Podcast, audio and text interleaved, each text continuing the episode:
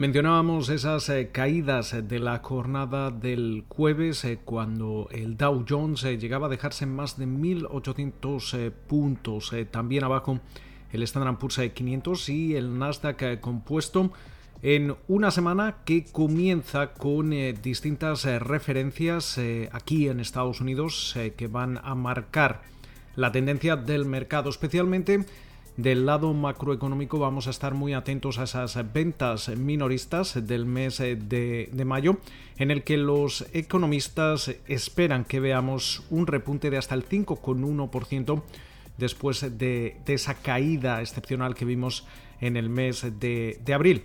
Mientras eh, tanto, el presidente de la Reserva Federal, Jerome Powell, va a volver a ser protagonista esta semana, después de la reunión de política monetaria del eh, Comité de Mercados Abiertos de la Reserva Federal celebrada el martes y el miércoles, eh, de la cual eh, conocíamos cómo el Banco Central estadounidense tiene previsto mantener los tipos de interés sin cambios por lo menos hasta comienzos de 2023. Si interpretamos ese dot plot, ese diagrama de puntos actualizado dado a conocer al cierre de ese encuentro. Pero esta semana vamos a ver cómo eh, Jerome Powell eh, va a comparecer eh, tanto ante el Comité Bancario del Senado como ante el Comité de Servicios Financieros de la Cámara de Representantes, con lo cual podríamos seguir viendo o conociendo más detalles sobre cuáles son las perspectivas de la Reserva Federal en un momento bastante crítico y también marcado por la incertidumbre, dado que esas eh, propias eh, proyecciones de la Reserva Federal que conocíamos el martes y el miércoles eh, siguen siendo bastante difusas en términos de cómo ven la economía los 17 miembros que realizan este, este tipo de perspectivas dentro del Banco Central estadounidense. Del lado corporativo también vamos a estar atentos a Amazon y para determinar sobre todo si la Unión Europea va a seguir adelante con los eh, cargos antimonopolio sobre la compañía y su tratamiento que realiza a, vendedores, a, terceras eh, partes eh, que utilizan su plataforma para la venta de productos. además, también tenemos que prestar especial atención al repunte de infecciones por COVID-19 que se están produciendo en algunos estados eh, del país, eh, especialmente en Texas, en Arkansas, eh, Alabama, Utah y Arizona. Y por último, también Dentro del lado corporativo, eh, prestar atención a Hertz Global, una compañía que el pasado 22 de mayo se acogía a ese capítulo 11 de suspensión de pago y reestructuración dentro de la ley de quiebras de Estados Unidos. Desde entonces ha subido más de un 500% y además veíamos eh, cómo eh, ha tenido también luz verde por parte de ese juez que supervisa este proceso para vender acciones por valor de hasta mil millones de dólares. Eh, durante la semana también vamos a conocer resultados de compañías como Linar, como Groupon, Oracle, también Carnival. Por su parte presentan eh, también eh, sus cifras el fabricante de armas de fuego Smith Wesson, CarMax y Jabil, entre, entre otras.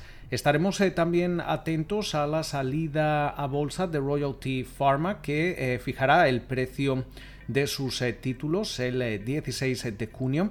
Ya fuera de nuestras fronteras, especialmente poniendo las miras en Europa, el Consejo Europeo celebra una reunión virtual el 18 de junio para discutir lo que aparentemente serán esas propuestas del, del Fondo de Recuperación de la Unión Europea. Eh, algunos eh, han, anunciado eh, la propuesta como un punto de inflexión clave en la evolución de Europa y, sea, y vamos a, estar muy atentos a todos los detalles que salgan de, dicho encuentro. Mientras tanto, el Banco Central Europeo ofrecerá esta semana también detalles en los términos de sus operaciones de refinanciación a largo plazo.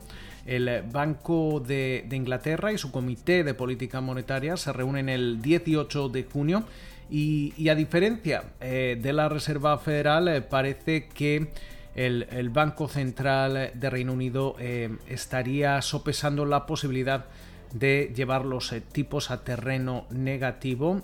no se cierra a, esta opción, aunque no se espera que vaya a haber algún tipo de anuncio en este sentido.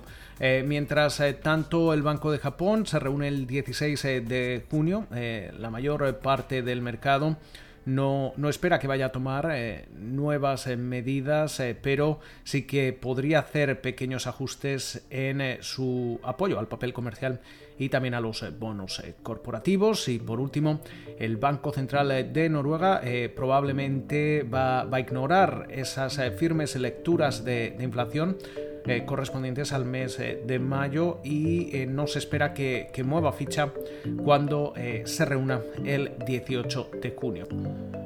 Muchos factores a tener en cuenta y que seguramente van a tener impacto en los mercados. Nosotros se lo contaremos aquí de nuevo en 7 días en Weekly Call con José Luis de Aro.